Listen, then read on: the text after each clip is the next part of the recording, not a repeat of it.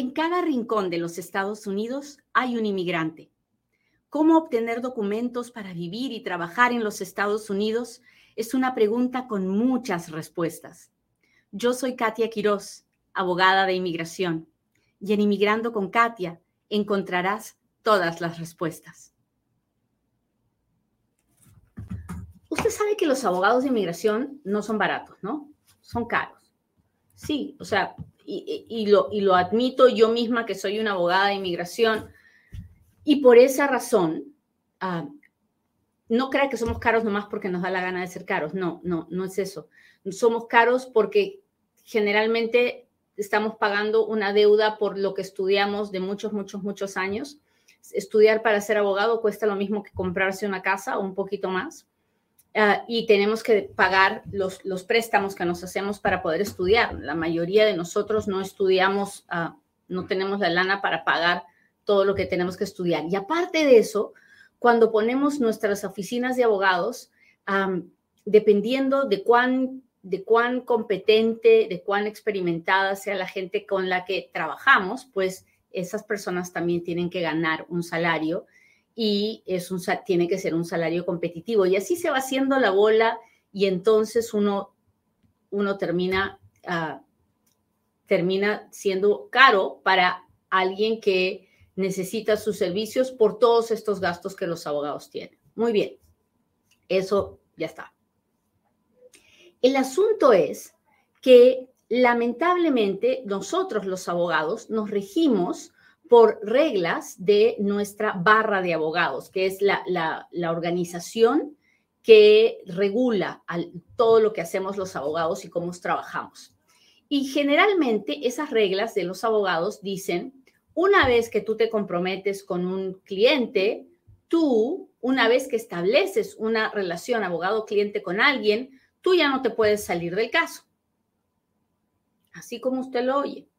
Entonces, si ah, usted me, si yo decido servirlo gratuitamente ah, y, usted necesita ayuda en este momento para hacer una aplicación de asilo, para presentarse frente al juez la primera vez, si yo decido representarlo de gratis, básicamente la corte me dice, ya no te puedes salir del caso. Si la persona se desaparece, si la persona si el caso toma 10 años, no te puedes salir. Y los abogados no podemos hacer eso, ¿verdad? Porque tenemos que subsistir y tenemos que trabajar.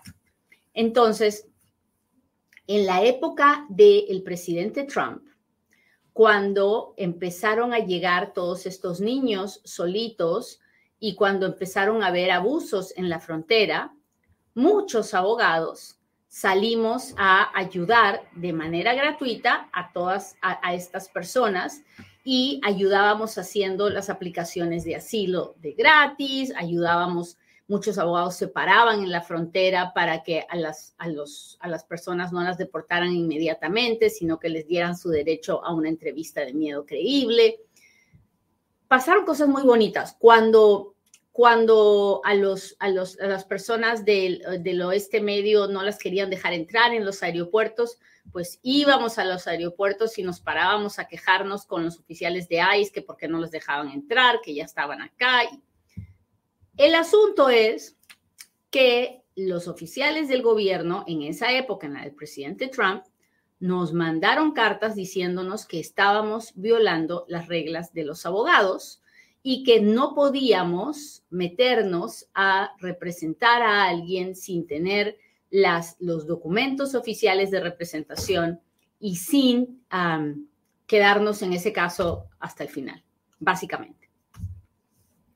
Y entonces se presentó una demanda contra el gobierno, porque es, es una falta de humanidad, ¿no? O sea, no está bien que eh, se, nos, se, nos quiera ah, bloquear la oportunidad de ayudar. Y esta demanda duró muchos años hasta que finalmente se pusieron de acuerdo. El juez, el juez no tuvo que decidir, fue un acuerdo que hubo entre las organizaciones que presentaron la demanda y los ah, oficiales de inmigración. ¿Y qué acordaron? Ahora le voy a decir lo que acordaron. El, juicio, la demanda, el litigio duró cinco años. Hemos estado cinco años en las cortes para que ah, finalmente nos dejaran proveer representación limitada a las personas de bajos recursos. Entonces, les voy a explicar de qué se trata el acuerdo, porque creo que va a ser buenísimo. La nueva regla, que ya la publicaron ahora, hace claro que los abogados de inmigración, los abogados privados, pueden proveer representación limitada sin ser obligados a eh, a, presentarse como el abogado del caso, o sea, sin ser obligados a tomar la representación de todo el caso ah, y ser obligados a mantenerse a lo largo de todo el proceso. Los abogados, sin embargo, van a tener que presentar, cuando un abogado representa a alguien, el abogado ah, llena una forma que se llama la G28 o la EOIR 28 pero en este caso han creado una nueva forma que es la E61. Y la E61 básicamente dice, ah, y la E60 para la barra de apelaciones, básicamente dice, he ayudado a esta persona a llenar su aplicación, pero no la estoy representando. He ayudado a esta persona a, hacer su aplicación de asilo, pero no me voy a quedar a representarle en el caso de asilo. Ah.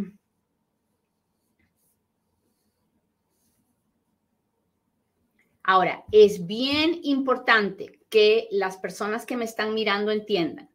Esto es buenísimo para todas aquellas personas que puedan conseguir un abogado dispuesto a ayudarlos a llenar su aplicación de asilo, dispuestos a ayudarlo a presentarse una vez a la corte de gratis porque entonces el abogado va a tener más ganas de hacerlo porque no se está comprometiendo a todo el caso. ¿Por qué no se puede comprometer a todo el caso? Porque hay, los abogados tenemos una gran cantidad de clientes y representar a alguien todo un caso involucra cientos de horas de trabajo. Como comprenderá, no, no, no tenemos que vivir, tenemos que trabajar para comer. Entonces no podemos tener todos nuestros casos de gratis, pero sí podemos tomar algunos casos de gratis, sobre todo cuando la persona está muy necesitada, aun si después no lo podemos, no podemos continuar con el proceso. Es mejor algo que nada, ¿no le parece? A ver, cuénteme, ¿me está entendiendo lo que está pasando?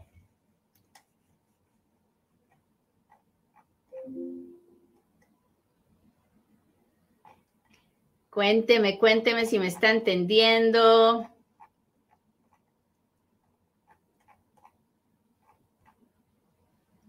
Hola José, muchas gracias.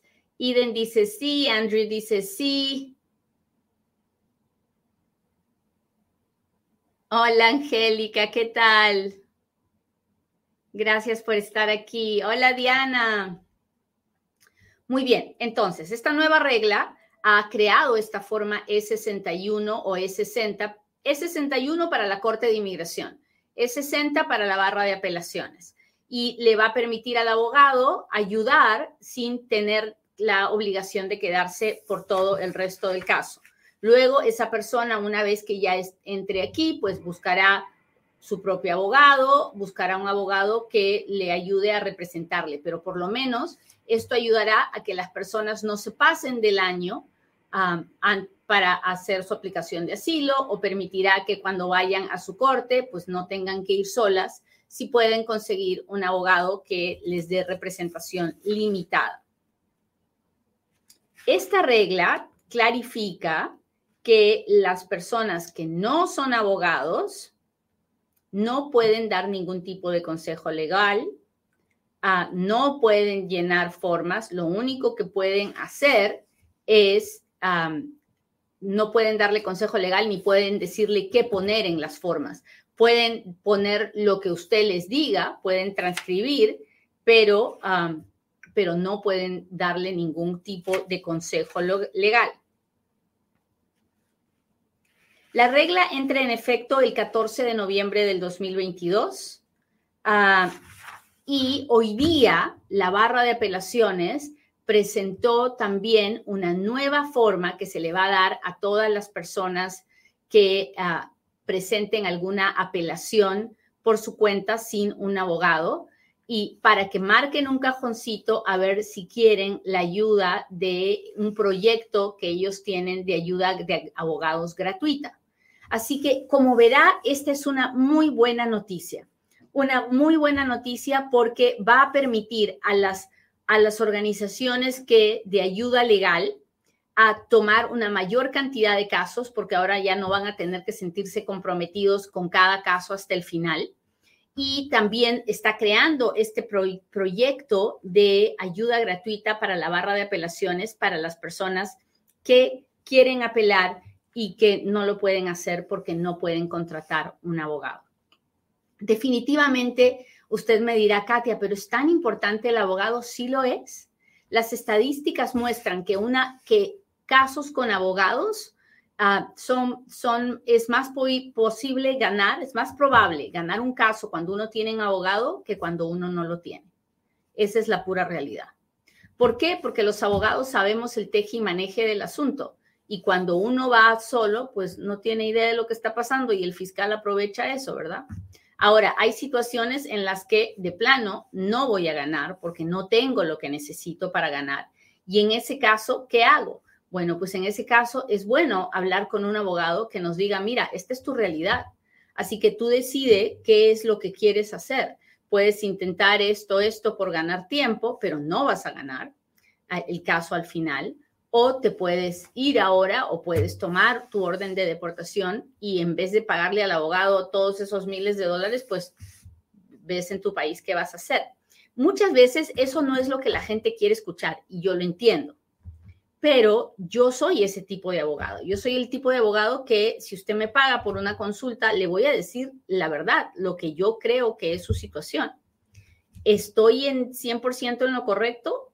Tal vez no, porque no soy perfecta, me puedo equivocar, pero con todos los años de experiencia que tengo, pongo mi corazón y todo, todo mi estudio en darle el mejor consejo que puedo en ese momento. Entonces, para mí es importante que alguien me diga la verdad y no me trate de vender algo. Pero ya sabe usted, así va el asunto. Ahora existe la posibilidad de que un abogado de inmigración me ayude de gratis sin tener que representarme hasta el final del caso y eso es una muy buena noticia porque va a permitirle a muchísimos abogados que tienen el corazón dispuesto a ayudar tomar casos a ayudar a las personas a hacer sus aplicaciones de asilo o de cancelación de deportación sin tener que pensar que tienen que separar 100 horas, 80 horas de su vida para ese caso, sí, y sin estar remunerados. De todas maneras, creo que es una gran ayuda. Y también es una gran ayuda que la barra de apelaciones tenga este nuevo proyecto de ayuda social, de ayuda gratuita en la barra de apelaciones. Así que ya lo sabe, si usted está en la Corte de Inmigración y usted quiere apelar, ah, si les notifica que quiere apelar, puede marcar que necesita ayuda gratuita. Ahora, ¿cómo será? ¿Realmente le ayudarán? Eso no lo sabemos. Acaban de anunciar eh, de esta nueva posibilidad, pero no sabemos si va a funcionar bien o no. Así que hay que ver todavía para, antes de poder saber si es si es en serio, en serio, en serio, o si va la cantidad de abogados que se apunten no será suficiente. No lo sé, pero ya lo veremos. Hasta ahí, ¿alguna pregunta? Cuénteme si me está entendiendo. Recuerde que Inmigrando con Katia crece cada vez que usted se suscribe y presiona el botón de compartir. El video se ve con más personas cada vez que usted me escribe. Cualquier cosa, lo que usted quiera. Ah, y no se preocupe que yo no me ofendo de nada. Nada me asusta, nada me sorprende. Yo estoy aquí para ayudarlo. Si usted me escribe algo bonito, se lo agradezco. Si no me escribe algo bonito, también se lo agradezco. Yo, si, si, como usted se sienta. ¿Cómo está? ¿Cómo está? Cuénteme si me está entendiendo.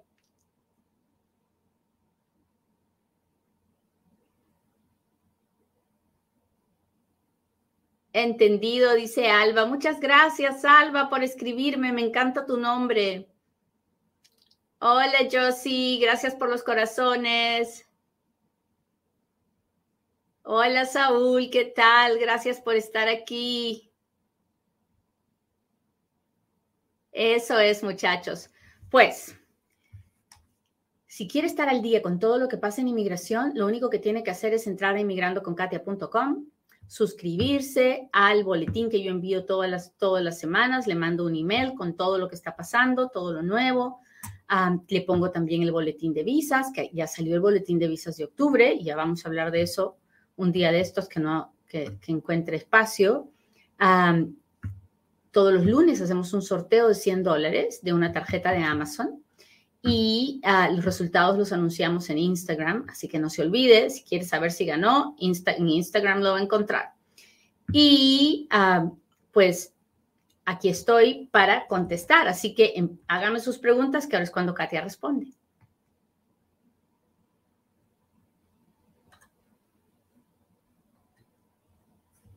Muy bien.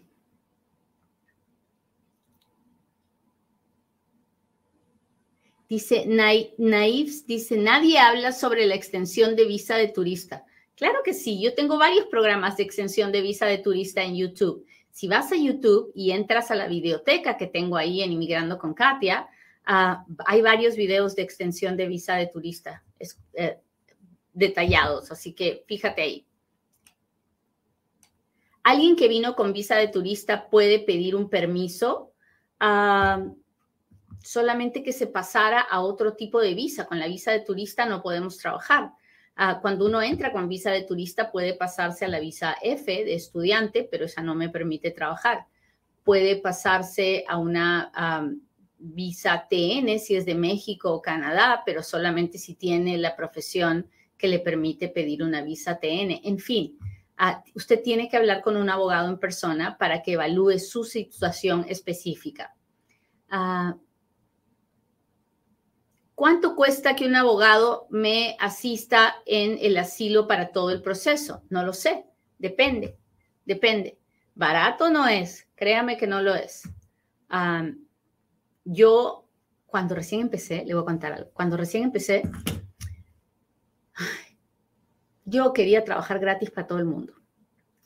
y tuve mucha suerte en la vida porque la verdad es que en esa época de mi vida yo no tenía responsabilidad, no tenía que pagar la cuenta de luz, agua, teléfono, porque tenía otros negocios que hacían eso. Y, pues se me hacía que todo lo que cobraban los abogados era carísimo, ¿no? Hasta que abrí mi propia oficina y me di cuenta que había que pagar un montón de cosas y que el dinero tenía que salir del trabajo del abogado. Así que no es tan fácil criticar, no es tan fácil decir, no, pues hay que hacer todo de gratis. A mí me encantaría. Y ustedes saben que yo hago muchísimo, muchísimo servicio social. Yo doy, yo doy un día de la semana a organizaciones sin fines de lucro donde hago consultas gratuitas. Yo hago consultas gratuitas en la hermandad, en la, en la Casa del Inmigrante en Las Vegas, en el proyecto de ciudadanía de la Unión Culinaria, en el Consulado Mexicano en Las Vegas. También trabajo para el, Centro Comunitario Africano en Las Vegas y para Safeness, que es una organización de ayuda a las víctimas de abuso doméstico.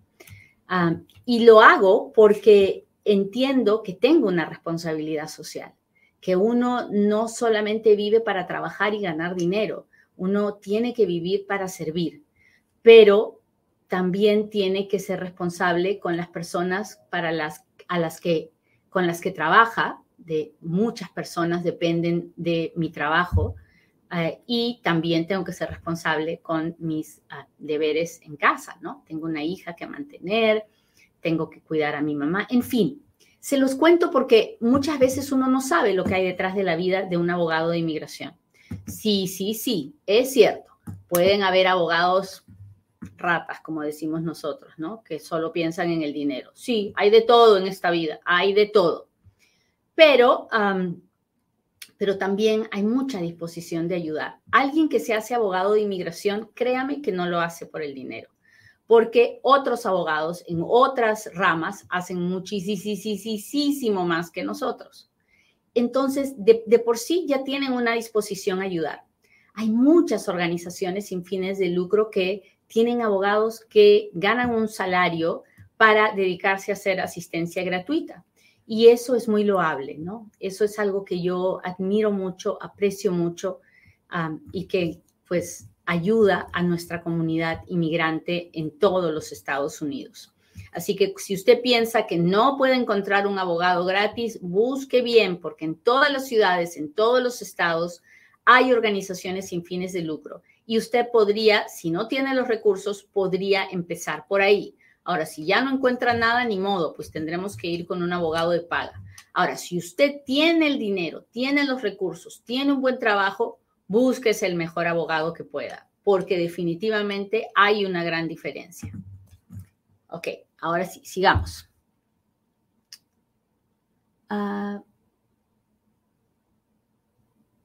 yo pasé por medio de inmigración, pero la persona que me recibió rompió mis papeles. No pasa nada usted puede entrar, en, eh, si la persona rompió sus papeles, usted puede llamar a la corte y preguntar dónde, cuándo es que le toca su corte. Puede mandarle una carta a la oficina de inmigración y decir, nos, me rompieron los papeles y no sé qué hacer ahora y le van a, le van a dejar saber lo que está pasando.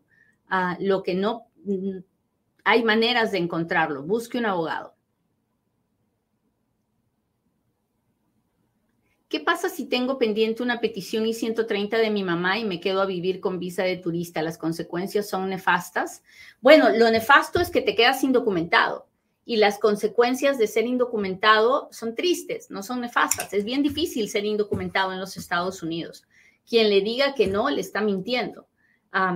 ¿Y qué pasa con la petición de mamá? La petición de mamá sigue, continúa su, su su proceso, toma varios años el día que se pueda pedir una residencia a través de esa petición, tendremos que ver si se puede o no se puede. Ah, depende de cómo, dependerá de cómo está la ley en ese momento. A ver, déjeme ver qué está pasando con mis amigos de YouTube. Quiero ver si tengo super chats super stickers. A ver, a ver, a ver. Acá voy, muchachos. Gracias a todos los que me saludan y me escriben. Mi cartilla de vacunas no la encuentro, solo tengo copias que hice. ¿Qué pasa si no la llevo a mi cita médica en Juárez? ¿Me niegan el caso? No. Si usted no la lleva, entonces ellos le vuelven a poner la vacuna ahí y nomás usted tiene que pagar más dinero. Así que no, no sufra, no se preocupe, lleva su copia. Si, si lo dejan bien, si no lo dejan, pues le tendrán que poner las vacunas en ese momento. Salgo a entrevista Juárez por mi visa. Llegando a Estados Unidos se paga para que me manden mi residencia y cuánto tarda en llegar. Sí, generalmente un mes, máximo dos meses. Si ya se pasa de tres, hay que llamar y averiguar qué onda, qué pasó. Déjeme ver si tengo otra. Otro super chat, otro super sticker. Muy bien, déjeme ver ahora con mis amigos de Facebook. Hola, buenos días. Mi hijo es residente, está casado con una ciudadana. Mi pregunta es, ¿para aplicar para la ciudadanía necesita un abogado? Ah, pues depende. Depende de si, si él entró ilegal, si él vio alguna vez un oficial de inmigración, si él tiene orden de deportación, si tiene algún tipo de récord criminal, si le debe el child support, si le debe al IRS, de plano necesita un abogado. Si no, si tiene un caso muy, pero muy, pero muy limpio, entonces no necesita un abogado. Ah, esa, es, esa, es, la forma en que, en que yo lo veo. Déjeme ver. Hola Félix, ¿cómo está? Gracias por estar aquí. Normita, Norma nos mira desde Las Vegas. Hola Norma. Yo también vivo en Las Vegas.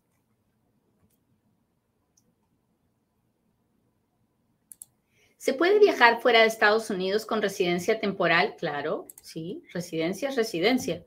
Es, cierto que es solamente por dos años, pero, pero es residencia. Usted puede ir, viajar, entrar sin ningún problema, a, no ser que tenga un récord criminal. Ahí sí, ah, después de la residencia, ahí sí tiene que hablar con un abogado antes. Déjeme ver.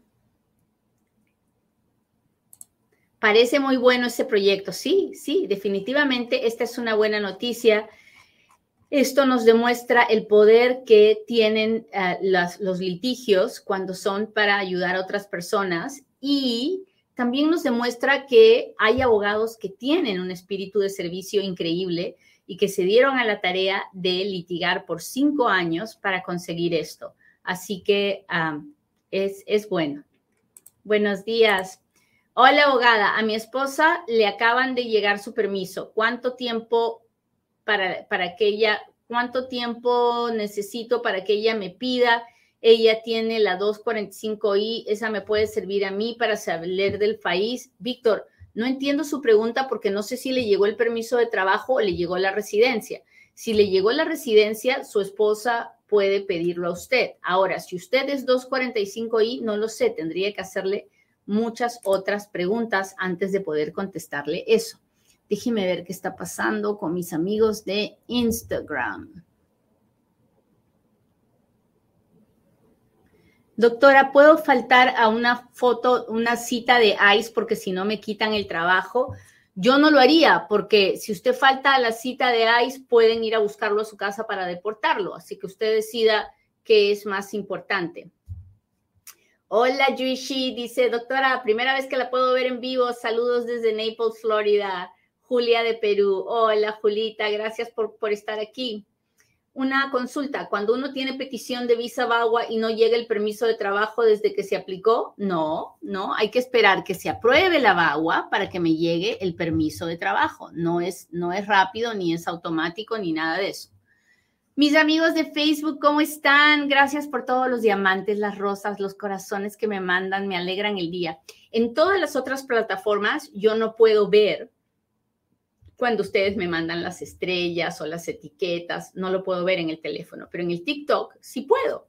Y entonces me salen sombreros. Ustedes deberían verme cómo, cómo me veo con sombreros, con coronas, con unos corazones gigantes que me ponen, me encantan, me alegran, me alegran. A veces empiezo a hacer el programa toda de caidona y para la hora que termino estoy fascinada de, verme, de haber visto todas las caricaturas alrededor mío. Sí, pues así es. Muchas gracias, muchas gracias, Valen Rocks, muchas gracias. Tengo que ir a una audiencia en noviembre del asilo político. Pues espero en Dios que en esa audiencia te vaya muy bien y te den tu asilo y te puedas quedar tranquila. Ah,